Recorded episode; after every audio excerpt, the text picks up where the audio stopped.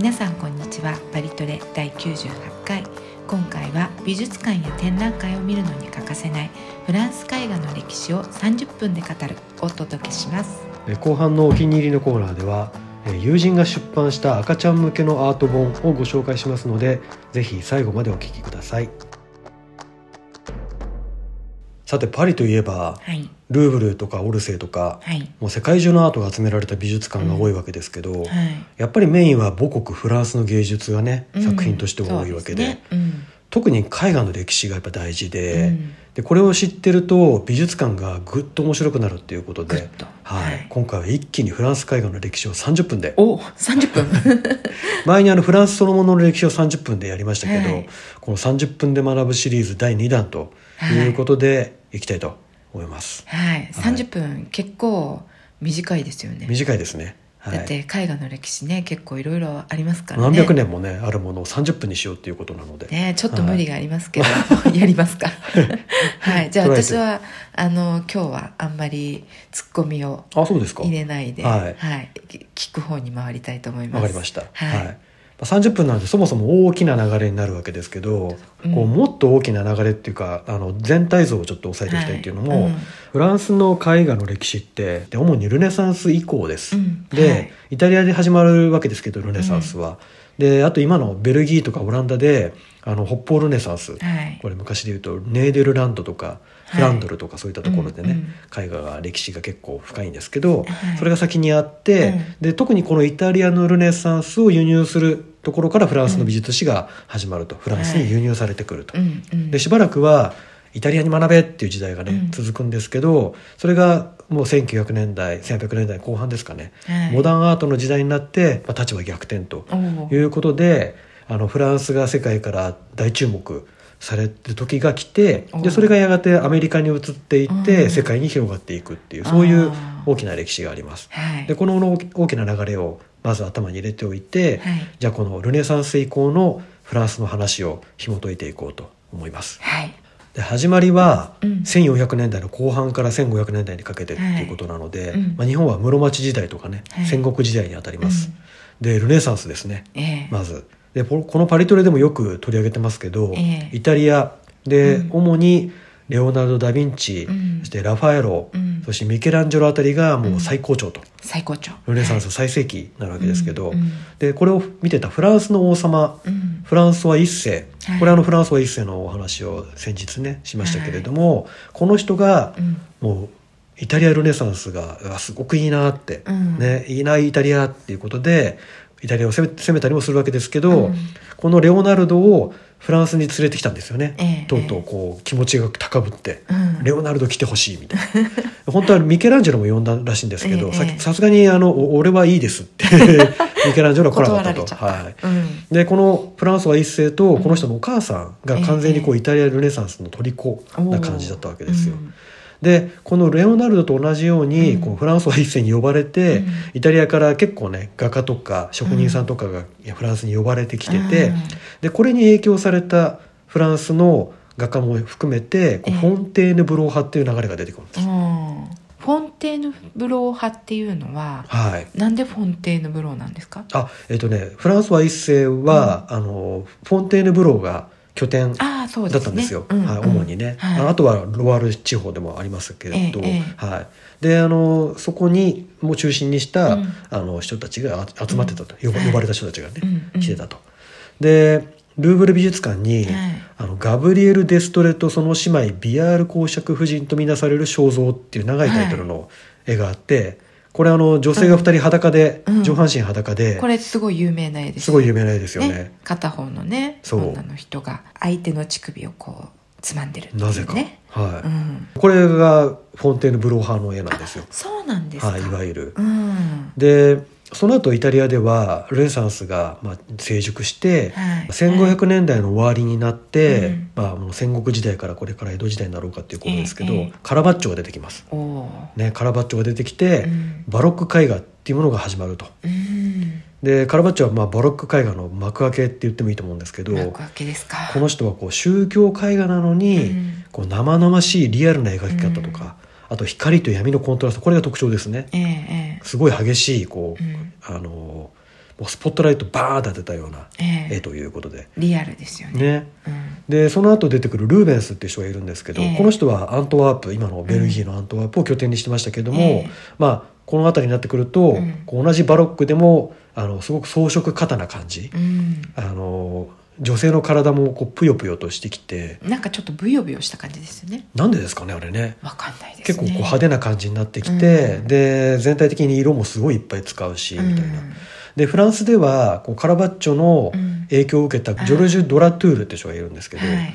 これ前にパトパパリトレでもやりましたね、はい。ルーブルの壁のね。一つで、うん。はい。はいでこれがもう完全にカラバッチョのスタイルに影響されて、うん。こう陰影が強くて、うん。こう人物にスポットライトを当てたような絵を描いてたんですけど、これもバロックの一つの現れ方ですよね。でこのバロックの過剰な感じ、まあ、うん。何かと過剰な感じうんが、えええフランスではこう1600年代になって、うん。うん。まあ、ルイ14世10ルイ15世の時代になってくる、はい。日本では江戸時代に入ってくるあたりですけれども、はい。これがあの過剰な感じも引き継ぎつつ、ん。ロココっていう表現に変化していくと。はい。であちなみにあのバロックっていうのは、うん。いびつな真珠っていう意味のポルトガル語、うーんなるほど、うん。でロココっていうのは、うん。フランス語にあのロカイユっていう言葉があってはい。小石ね。ロカイユってあのビーズの丸いビーズのこともロカイユって言うんですよまさしく、うん。そう小さい小うん。小石とかああいうつぶつぶしたやつなんですけど、こういうあの小石とか貝殻を集めてうん。洞窟とかうん。なんかこう庭園の中に岩場作ってそれで、うん。そういうのを集めて作ってみたいのが流行って、流行った、うん。これもこれのこともロカイユって言うんですけど、へえ。で要はごちゃごちゃしているっていう。あー。あそういう意味なんですか？そうそうそう。へえ。でこういうあのバロックとかロ,、ええ。ロココっていう名前って、うん。多くの場合って、うん。あの後の時代の人がこううん。悪く言ってつける名前なんですよ。ああはい。なんか派手だよねとか、うん。バロックえはなんかなんかすごくきつくねみたいな、うん。うん。あとなんかごちゃごちゃしてないみたいな、うん。そういう意味であの言ったケースが多くて、うん。でロココはまさにこのえー小石とか貝殻ぐちゃぐちゃ集めてやったような感じだよねみたいなうん。言い方でロココって言われたんですけど、えでこれを表現自体うん。はフランスの貴族たちが好んで、ええ。こうふくよかな貴族風の女性たちが主役になって、森の中でブランコしたりとか、みんなでパーティーして、うん。こう貴族たちの雑談とかね、うん。そういう絵を描いたりとかしてるわけですけど、うん。ルイ15世の、えーおめかけさんはい。あの一番トップのおめかけさんが、うん。ポンパドゥール夫人っていうのがいるんですけど、ね。この人が有名ですよね。もうこの頃ロココって言ったらもうファッションの世界でもすごいですよ。そうですよ。みんなもうひらひらビラビラもうリボンつけまくりみたいなね。ねえ、うん。なんか少女漫画みたいなね。感じになってくると。あの帽子とかも羽がピョンってついてたですね。りとかね。うん。うん。でその中でフラゴナールとか、うん。バトーとか、はい。ブシェっていううん。フランスの画家が出てくると、うん。でこれ初めて多分フランス独自のスタイルっていうか流派みたいのがねあ出てきたっていう感じだと思うんですけどでそれまではこうイタリアに学んで、まあ、この子もイタリアに学ぶっていう姿勢は変わってないんですけど、ええ。あのそこからフランス独自のものがこう生まれてきたっていう、うん。でそういう優雅で雅な感じが、はい。そのままマリー・アントワネットの時代にも引き継がれて、うんうんでルイ16世。はい。そして1789年の革命に突入するというわけですね。ようやくここまで来ました。ルネサンスフォンテーヌブロー派バロックロココとはい。来ました。はい。はい、ここまで、うん、流れが大体わかりまして。はい。うん。でこの革命があって革命がこう、革命っていうとやっぱりこう貴族とか王様とかもそういうのいらないっていう話なので、うんうん。もうそういうふわふわした感じとか、うん。貴族っぽいこう雅な感じとかこう、うん。もうダメなわけですよ、うんごわっと。なんじゃこりゃと。嫌いみたいな。でそれがしかもこうナポレオンの時代にこうそのまま入っていくわけですけど、ええナポレオンはもう特にこう権威的で、うん。もうクラシカルで、うん。ギリシャ彫刻とか好きだったりとかするわけ。ギリシャ彫刻好き。もう男らしいとかね そういう筋肉美みたいな感じが好きだったりしたのうんでうん正統派で、はい。もう各題材とかもこううん。歴史の物語とか、うん。ギリシャ神話とか、うん。そういうのに逆戻りしていくと。で逆戻りしてるんで、うん。新古典主義って言われます。はい。昔を古典主義のはい、新しいリバイバル。リバイバル、はい。うん。で特にナポレオンのお抱え画家のダビッドさんね、あダビッドね。これあうん。のナルーブルにある、うん。あのナポレオンの戴冠式っていうねそうですね。絵を描いてますけれども。ナポレオンがなぜかジョセフィーヌに戴あ冠するっていうね。ね、う。うん。ん。それぐらい偉いんだと。うん。でそれを引き継いだうん。アングルっていう画家もいあます、ーこの人もよくたまに出てきますねパリトルのあ中でね。そうですね、うん。でルーブルにもいっぱい作品ありますけそうどですね。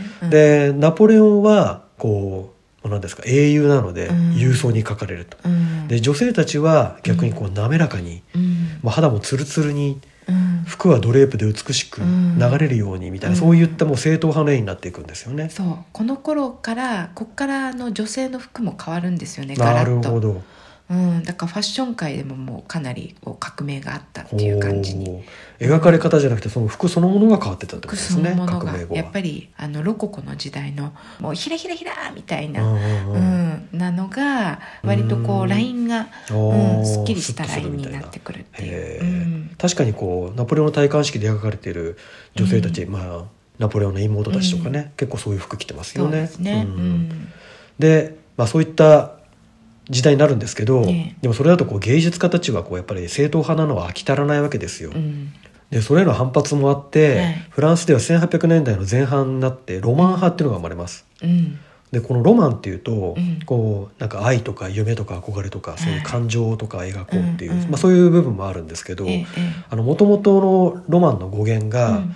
こうイタリアでラテン語、うん。まあ、フランスもラテン語圏って今ありますけど、はい。はい。ラテン語っていうのがもともとあって、うん。でラテン語っていうとどちらかというとアカデミックうんな言葉、うん。難しいわけですよね。ええでそれに対してこう、うん。庶民が使うような言葉とか書く言葉っていうのが、うん。ロマンス語っていうのが出てくるんですよ。ああそうなんですか。はい。で使われていたのがはい。喋、るだけじゃなくて、ええ。でそれで小説を書いたりするんで、うん。そういう民衆の言葉で書いたうん。文章の物語をはい。ロマンっていうようになって、はい。でフランス語でも今あの文学の作品のことをええ。ロマンって言ったりするじゃないはいですか、はい。それがここから来てるわけですよね。なるほどね。はい。うん。なのでロマンス語から来たロマンっていうと、はい。こう権威に対抗するこうんうラテン語の権威みたいなのに対抗するうん。民衆のパワーみたいな意味合いも込められていると。うーん。そうなんですね。もうついロマンっていうとね愛とか恋とか夢とかってうんうんうんうん。思っちゃいますけどね、それもそうなんですけどもともとはそういうこういった意味があったうんとなるほど、絵の世界ではドラクロワとか、うん。ジェリコとか、うん。まあドラクロワはあの民衆を導く女神、うん。そしてジェリコは、えいかだ。ー、イカダ、うん。ナンパ船のねイカダの人たちを描いた絵があります、うん。これもルーブルの人気作品ですけそどね。こういう人たちが出てくると。はい。ででもまだこの辺りの人たちは結構こう、うん。アカデミックな感じはちょっとまだ抜けられてなくて、あの大きな物語を書こうっていう感じだったんですけど、うん。そこに出てきたのがうん。新しい写実主義と言われるうん。もので、写実新しい写実主義、はい、うん。写実って言ってもこう写真みたいにリアルって意味だけじゃなくって、うん。リアルでもあるんですけど、うん。どちらかというとこう現実的っていう意味ではい。あの今までこうギリシャ神話とか、うん。そういった歴史物語を題材にしてたのを、うん。あのクールベっていう画家が出てきますけど、はい。この人はいやもうそういう時代じゃなかろうと、うん。ね、俺たちは俺たち自分のねうん。こう話をはい。絵に描かなきゃいけないんだっていうことで、うん彼らの地元のねうん。どちらかというとこう貧しいうん。地元の農民のはい。お葬式の様子をはい。こうでっかい絵で描いてうん。それを画壇に発表したんですよ。うん。じゃあ当然これ「え何これ?」みたいなやっぱり誰？何これになるんですそう、ねえう。ん。オルなんてどこ？みたいな感じなわけですよ。えええでも貴族とか神話じゃなく、うん。こう地道に生きてる俺たち、うん。俺たちを描かなきゃダメじゃないかっていうねそういう時代になってくるわけですよそういうね。意味の写実なんですね。そうそうそう、うん。今生きてる俺たちのリアルを描こうよと。いう地味での写実なんですよね。はいでだから日本語の写実ってちょっと違うかもしれないですね。うん。フランス語だとレアリスムっていうんですけどね。うんそうするとうん。あのバルビゾン派っていうのも出てくるんですが、うん。これバルビゾン派っていうのはミレーの落ち穂拾いみたいなこれはオルセーにね、はい。ありますけど有名な絵ですよ。有名な絵ですね、うん。はい。でこれも実は今から見るとこううん。なんかのどかな田園風景で農民の静かなね夕焼け綺麗だなみたいな感じですけど、それまでこういう絵を描くってことはなかったんですね。農民の絵を描くとか、うん。こう田舎の絵を風景画を描くっていうこと自体がそもそもこう絵の世界ではなくって、ええ。なのでそれかなり革命的な絵なんですよねうん。実は。なるほど。でもオランダの方ではオランダとかあっちのウランドルの方では割とこう一般の庶民を描いた絵画とかもありましあたよね。そうですね、ううん。んでもフランスではそういう流れはなかったんです。ねイタリアとかフランスではそういう流れはあんまなくてど、うん。でこれなんか背景がやっぱりあって、こうん。うさ産業革命がこの時代に起きてはいはい。きて、で街がどんどん過密化していくわけですよね。うんうん。で工場もできるし公害もひどくなってみたいな中で、うんはい。こう田舎に憧れが生まれてくると、うんあやっぱ田舎っていいよねと、うん。自然がいいねっていうのがあって、うん。でそういうところでうん。画家たちも街を離れる人たちが出てきて、はい。でバルビゾン派っていうのが出てきて、でそれを求める人なんかこう田舎っぽい絵とかに憧れる人郷愁を感じるような人たちがそういう絵を買うみたいなうんことが生まれてきてそれが一つの潮流になると。うん。いうことでここまで新古典主義うん。ロマン派うん。写実主義うん。そしてバルビゾン派とはい。いうところまでやってきました。うん。だいぶ変わりましたね。はい。そして1800年代といえばはい。写真の登場です。おお来ましたね。で写真が生まれたのは1830年頃とかで40年ぐらいにかけて普及するわけですけど、前々回であの写真の歴史のお話をしましたがはい。この写真が画家さんたちに衝撃を与えます。ああ与えるでしょうね。ねえ。うん肖像画の需要が減ってしまって、うん。画家たちがこう何か新しい画絵画にしかできないことをやらないと俺たちやばいねという感じになるわけですよ。で逆に写真みたいなこう一瞬を切り取ったような絵を描く。で例えばドガとかはええ。写真もぜ実際自分で撮っていて、うんでそれを撮って下絵にして、オオペラの踊り子たちを描いたりもするわけですよへね。ーなるほどね。でマネとか、はい。モネとか、はい。ルノワールっていう時代になってきて、うん。さっきバルビゾン派が田舎の風景を描いて、はい。で写実主義のクールベが貧しい人々の絵を描きましたけれども、ええ。今度パリを拠点にする画家たちは、うん。もっとこう賑やかな、うん。ちょっと華々しいブルジョワの都市のスタイルうん。みたいのを描き始めるっていうことで、ええマネとかルノワールとか出てくるわけですけど、うん。で写真が出てきたので、ええ。こう写実的に描くことの意味がなくなってくるわけですよね。うん。で画家たちは新しいスタイルを生み出していって、うん。でそこに今度日本からうん。やってきた文化がジャポニズムとしてこう紹介されてパリ万博で浮世絵とかが紹介されると、うんうわすげえなんかこれ面白いねってなってくる、あーでまあ、こういった出来事が重なっはてい。印象派が生まれていくと、もあーなるほどね。う描くものはもうもうギリシャ神話とか描かないと、うん。でリリアリズムっていうのもちょっと今意味はあんまりないじゃないかと、うん。で我々がこう実際こう世界を見ていると、うん。こう一瞬ごとにこう移り変わってうん。光がね、変わっていったり、うん。でもういつもこうくっきり見えるわけじゃなくって、うん。ぼやっと見える時もあるじゃないですか。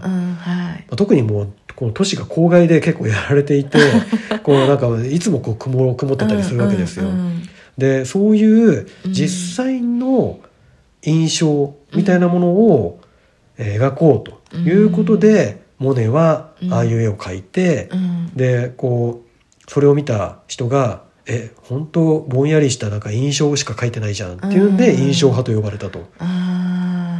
でも印象をかけるってすごいことですよね。そうなんですよね。うん。実はそれこそがあのリアリスティックじゃないかっていうふうにまで言ってたと。うん。なんか精密に描くことがリアリーなわけじゃないとええ。言ってたんですよね。うんでその後ポスト印象主義って言って、うん。ゴーギャンとか、はい。ゴッホとかセザンヌとかがうん。こう出てきて、うん。さらにそれを発展させていくと。うん。で今度はそういう人たちは印象派よりももっと強い色だったりとか、うん。あと絵を平面的に今度描いていこうとか、うん。で印象派で生まれた点描のスタイルももっと緻密になってもう「点点点点点」ってねちっちゃく描いていったりとか。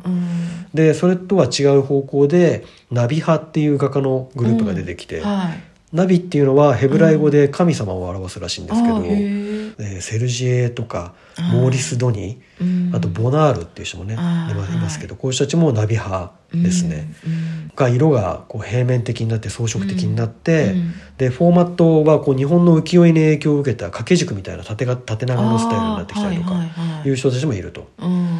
でそれとは別にまた象徴主義っていうのもはい。ありますね、ええこれはあの少し前にギュスターブ・モローの回でお話ししましたけど、うん。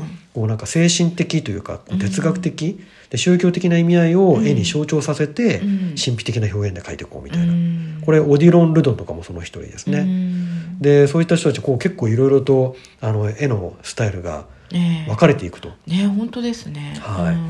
でこの時代アール・ヌーボーっていうのも別な形で生まれてきて、ええ。まあ、19世紀から20世紀の世紀末の時代に起きた運動として、うん。アール・ヌーボーが生まれてきて、はい。これも話しましたね。はい。前にねアルヌーボ割と最初の頃ですかね。ーそうですね、はい。うん。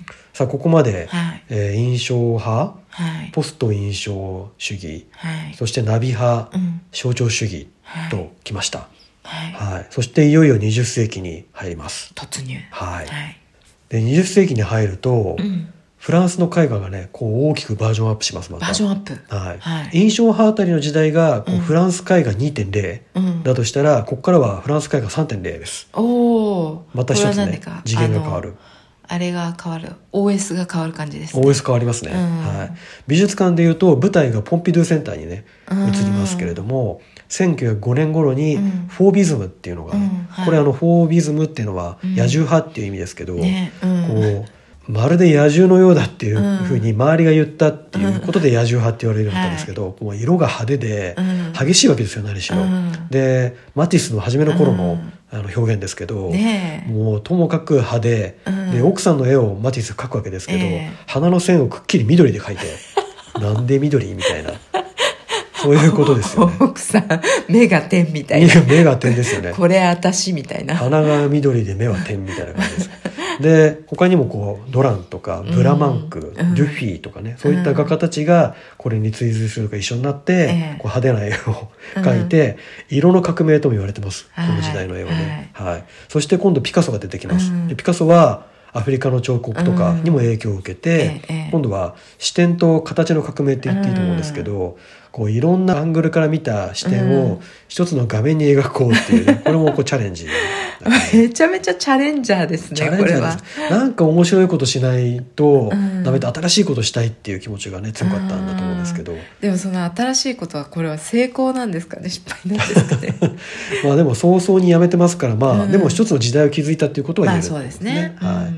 でピカソとブラックってこの二人が特にね、はい。こうキュビズムうん。の先駆者なわけですけれど、はい。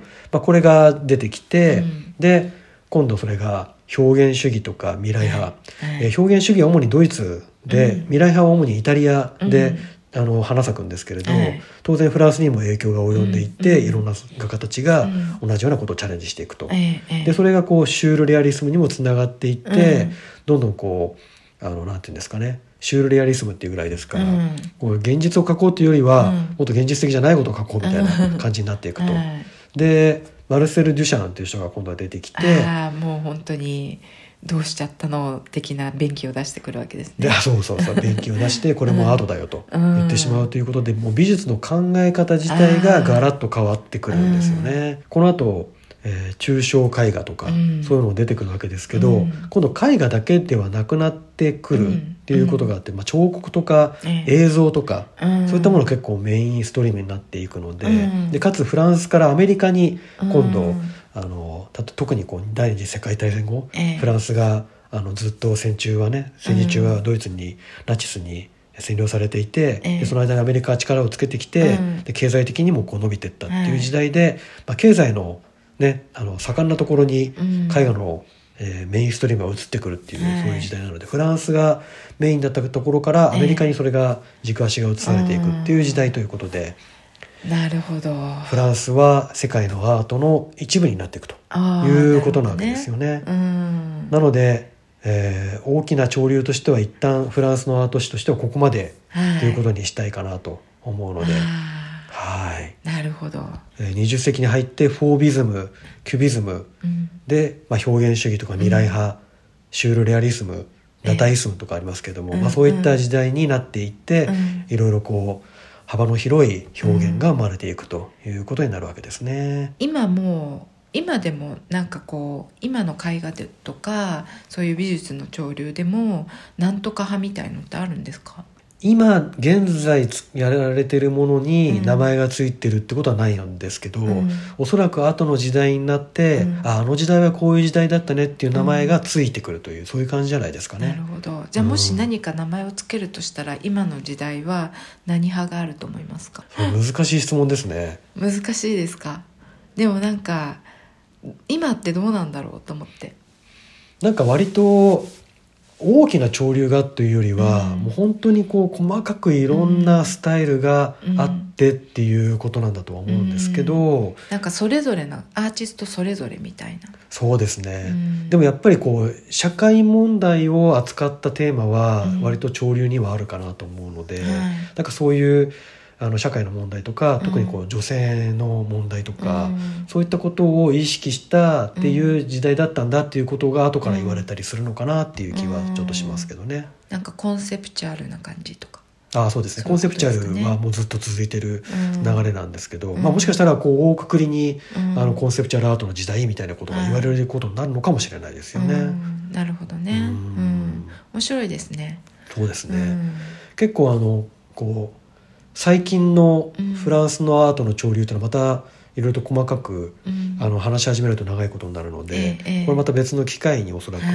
取り上げようと思いますけれど、ええ。大きな流れとしてはこれを、まあ、今美術館で見られるもの、はい。っていうことで言うとうん。今日お話ししたこの30分間のうん。お話が割とキーになるのかなと思います。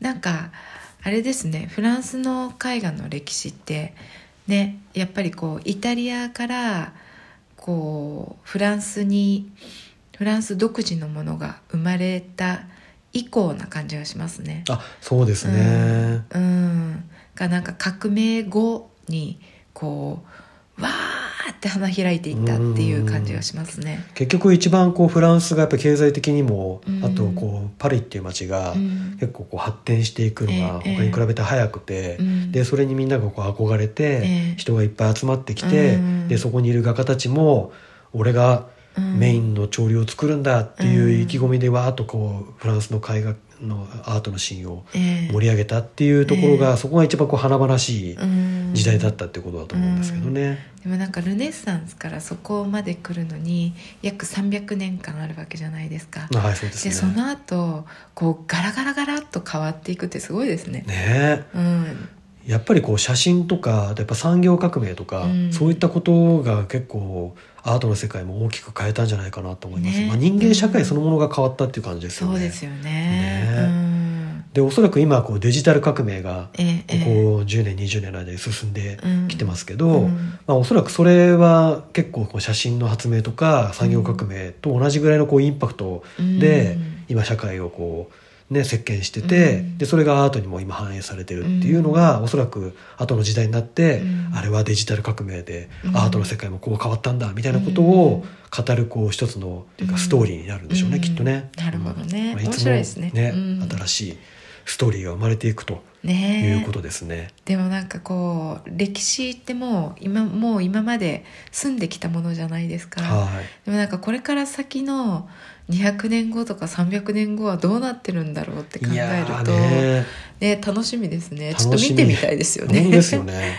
タイムマシン作ってください。っていうかなんか2300年後にもう一回生まれ変わりたいって感じがやっぱしますよね。あそうですか。あしたいですね。見たいうん見たいですよね。見たいですね。え見たくないですかかやっぱり。いや私は見たいですね。ねえ。うん、でもなんか生まれ変わらなくてもなんか見れたらいいなと思います。どういうこと？いやわかんない。なんかあの別別の世界からこう地球を眺めるみたいああ、な、うん。ねそんな視点が、うん。ねえ。ね。まあ我々が生きてる間はちょっと難しそうですね。そうですね。はい。うんでもなんかそうそう思うとなんかやっぱ長生きするのも悪くないんだなと思いますね本当ですね。うん。うんいやでもなんかできるだけこう世界を見てみたいってやっぱり思いますよね。ねうんうんまだまだね歴史もいろいろと本当に深いのも勉強したらキリがないぐらいそうですねね量があるんで。うんうんそれにこうね本当にここ5年10年でもものすごい変わってますからね世の中ねそうですね。うんうんだからなんかこの変わり方がどこまでいくんだろうっていうのはやっぱり興味ありますよね。で今日お話しした30分間のことをちょっと頭に入れつつ、うんまあ、何しろパリはそういった時代の作品が全部並んでえで今度これイタリアとかドイツとか、うん。でオランダとかに行くとまたそれぞれでちゃんとそういったねええ。絵画が全部あって、うん。そこ全部につながってくるうん。話でもあるので、え。あのぜひそういった目であのフランスの美術館パリの美術館も眺めてみると良いんじゃないかなとええ思いますね。これぜひポッドキャストの概要欄に、はいはい。こう流れのそのあなんとか派っていうのだけでも。書いておいたらいいですね一通りね書いとくと、うんはい。そうするとなんかこう後から見返した時にああそっかそっかってうんうんうんねうんわかると思うんでそうですね。うんはい。はいというわけで、はいはい。今日は30分ではいフランス絵画の歴史を語るというはい暴挙に出ましたが、はい暴挙成功ということで。ですかね。はい。はい。だと思いますよ。ありがとうございました。はい。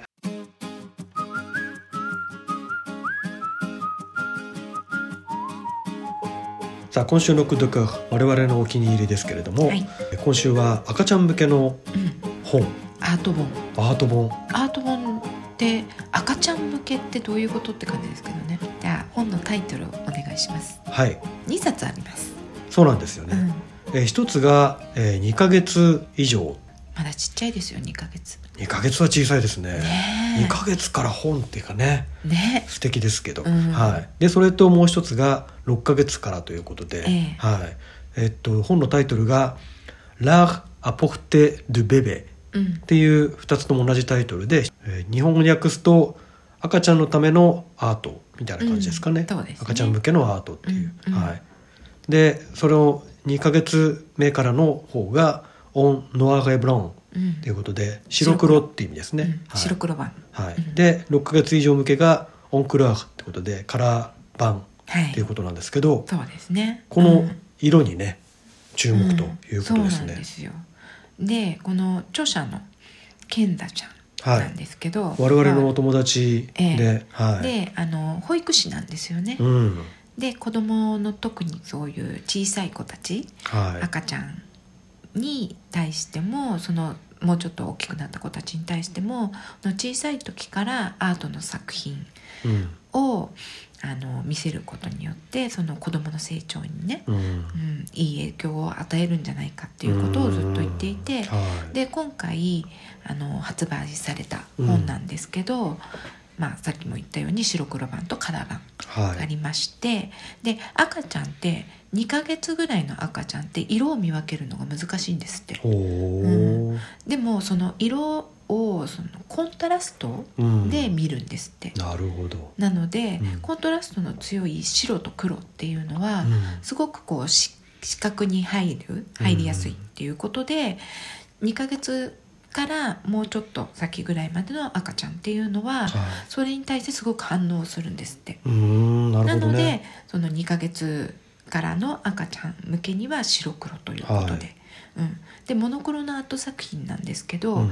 それが16個、うん。う、ん、入ってましてうん、で写真もすごい綺麗なんですよね。そうですね。うん、本の形なんですけど、あはい、こうめくっていく形じゃなくてアうんうんコーディオンブックなんですよ。おお、そうですね。なんで蛇腹はいになっててバラバラバラって広げられるってえいう、だからその赤ちゃんが色彩を見てそのコントラストを見て、うんその視覚的に刺激を受けるっていうことと、うんあと広げることによって視線を移す。っていうそういう運動に対しても働きかける効果がある。でそれが6ヶ月になるとうん。だんだんこう原色とかを識別し始めてくるので、うんうんうん。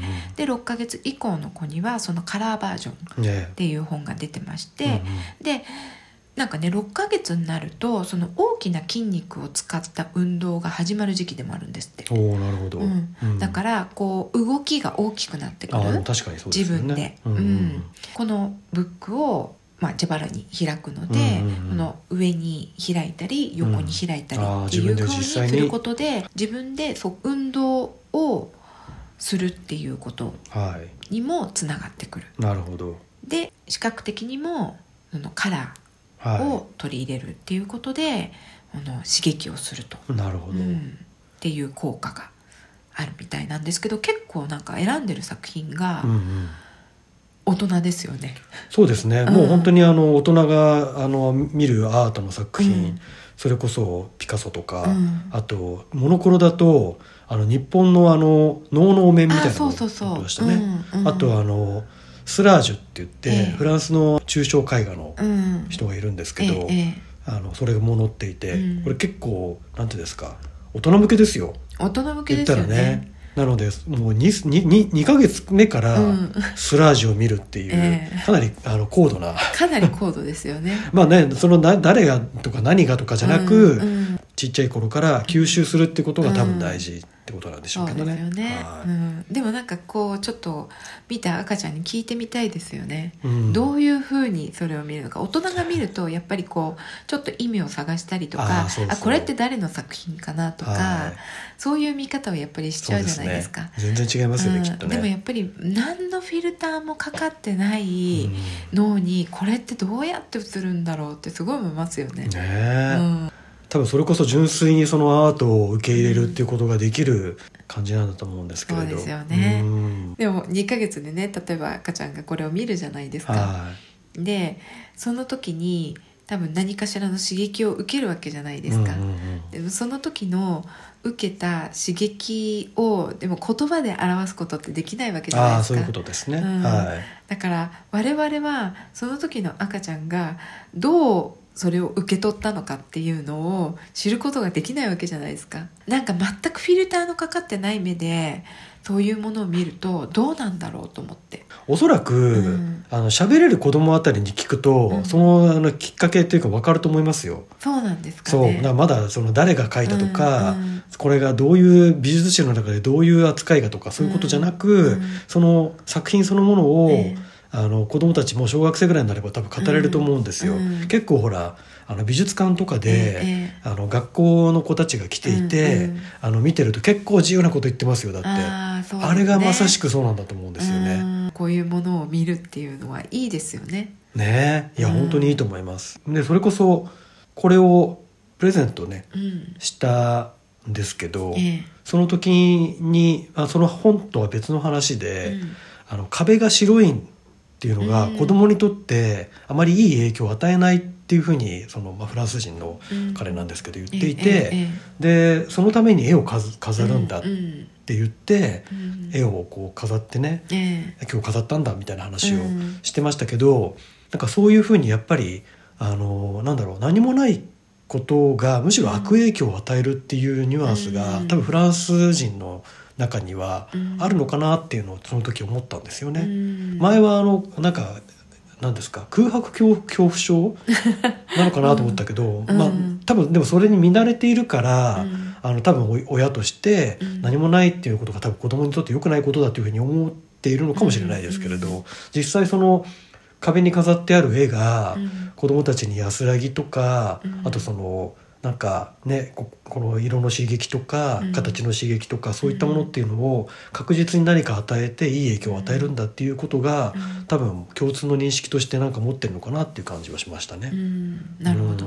うん。うん。確確かにそれは大事なような気がします。うん。だってあるとないとで全然違いますもんアー全然違いますね。ね。ううん。ん日本だとあんまり壁に何かを飾るっていう習慣がなかったりもするじゃないですか、ね。ううんん好みの違いとか習慣の違いですよね。そうですうね、ん。まあでも多分に大人になってからのその色の使い方とか、うん。あのそういったまあい色に対する繊細さみたいなことっていうのが、ええ。多分あの文化によって違ってくるんだろうなとは思います。ああ確かに。うん。違うでしょうね、あとやっぱり光とかでも違いますもんね。うん、光の当たり方とかあその気候とかで。はい、うんもやっぱりこういう絵本でそういうこう大人も見るようなアート作品をうん小さい頃から見るっていうのはなんかやっぱりどこかしらにこう刺激を与えるんだろうなっていう感じはしますね。うん、しますね。うんはい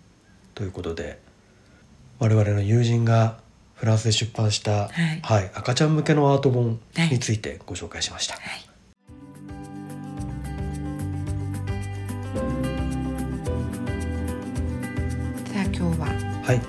ンス絵画の歴史を30分で語るうん。やっていただきまして。えよくわかりました。えあ本当ですか？な流れがね、えうん、30分シリーズいいですね。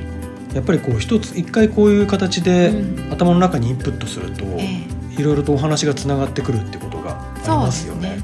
きっとこの後に絵画を見た時に、うん。ああこれがこれかっていうのがね、ええ。わかりますもんね、はい。そうするとまた楽しくなりますよね。ただまあ本当にあの中心的な流れだけなので、えまあ30分ですからそうですよ。何百年の歴史を30分で話してるんですから、ね。それで細かく話してたらどれだけ早口なんだと思いますよね。そうですね、うん。はい。あのなので、はいあのそこからこう少しずつこう枝葉をこう伸ばしていって、うん。で今回はフランスだけでしたけど、えそこから例えばじゃあドイツはどうだったのかなとかああのオランダはどうだったのかな、ええ。イタリアはどうだったのかな、うん。っていうことあるいはそこから遡ってじゃあ中世はどうだったんだろうとかねそういうところにこう話がつながっていっていろいろとあの見ていけると、ええ。またまたさらに面白いかなと思いますね。うん。はい。そうですね。で今回あの現代あのもう本当にあの第二次世界大戦前ぐらいまでではい。終わってしまったんですけど、ええ。フランスの現代アートの歴史もあの結構面白いところがあるので、うん。そこはあのまたいずれ。いずれ。また30分コースですかあね。例えばね、うんなんかイタリア絵画とかドイツとかオランダとかはい、はい、知りたいですね。あ西洋絵画のうん。30分っていうのもありかもしれないですね。おうん。お、全体。にはこれまたもっと早口で来て、い、ね30分で駆け抜けるみたいな。いやいやいやいや、なは何が嫌なんですか？い、まあそれもね検討してみましょうということはい、さあパリは11月も19日から始まってるんですかね。で、はい、シャンゼリゼあのイルミネーションが。始まってますよ。はい、うん、今年綺麗ですね。あちょっと、ねあのーシャンパンゴールドカラーみたいおなお、イルミネーションで、ええはい、大変美しいので1月7日までということらしいです。去年一昨年ぐらいに赤い時ありましたけどね。ありましたね。赤いのはちょっと華やかさがちょっと足りなかったですね。そうですね、うんちょっとなんか暗い感じしましたもんね。ね今年のはいいですね。今年のは良かったです。うんはいしかもなんかこうキラキラするんですよ、ね。はぜひねこの時期いはパリにいらっしゃるい。いやそうです予定ね。がある方は少しあのん日本人の方をちらほらあの見るような感じがします。観光を、観光客の方で。うんはい。うんうん。だんだんねこうやってね少しずつ戻ってくるといいなと思いますよね。そうですね。うんあの来られる方はぜひあの結構ヨーロッパ寒くなってきてるので、あそうですね。はいうん防寒対策をそうですね、はしっかりしていただいて、いはい。そして夜のシャンゼリゼ通りをあいいですね。こうカッカッと歩いていただけたらと思います。はい。はい、えーでは今週もインスタグラムのねはい。関連写真を載せていきますので、ぜひそちらもご覧ください。あとポッドキャストのアプリでまだご登録いただいていない方ぜひご登録していただいて、うん。毎週お聞きいただけると大変嬉しいです、はい。よろしくお願いします。では今日も最後までお聞きいただきどうもありがとうございました。また来週。さようなら。さようなら。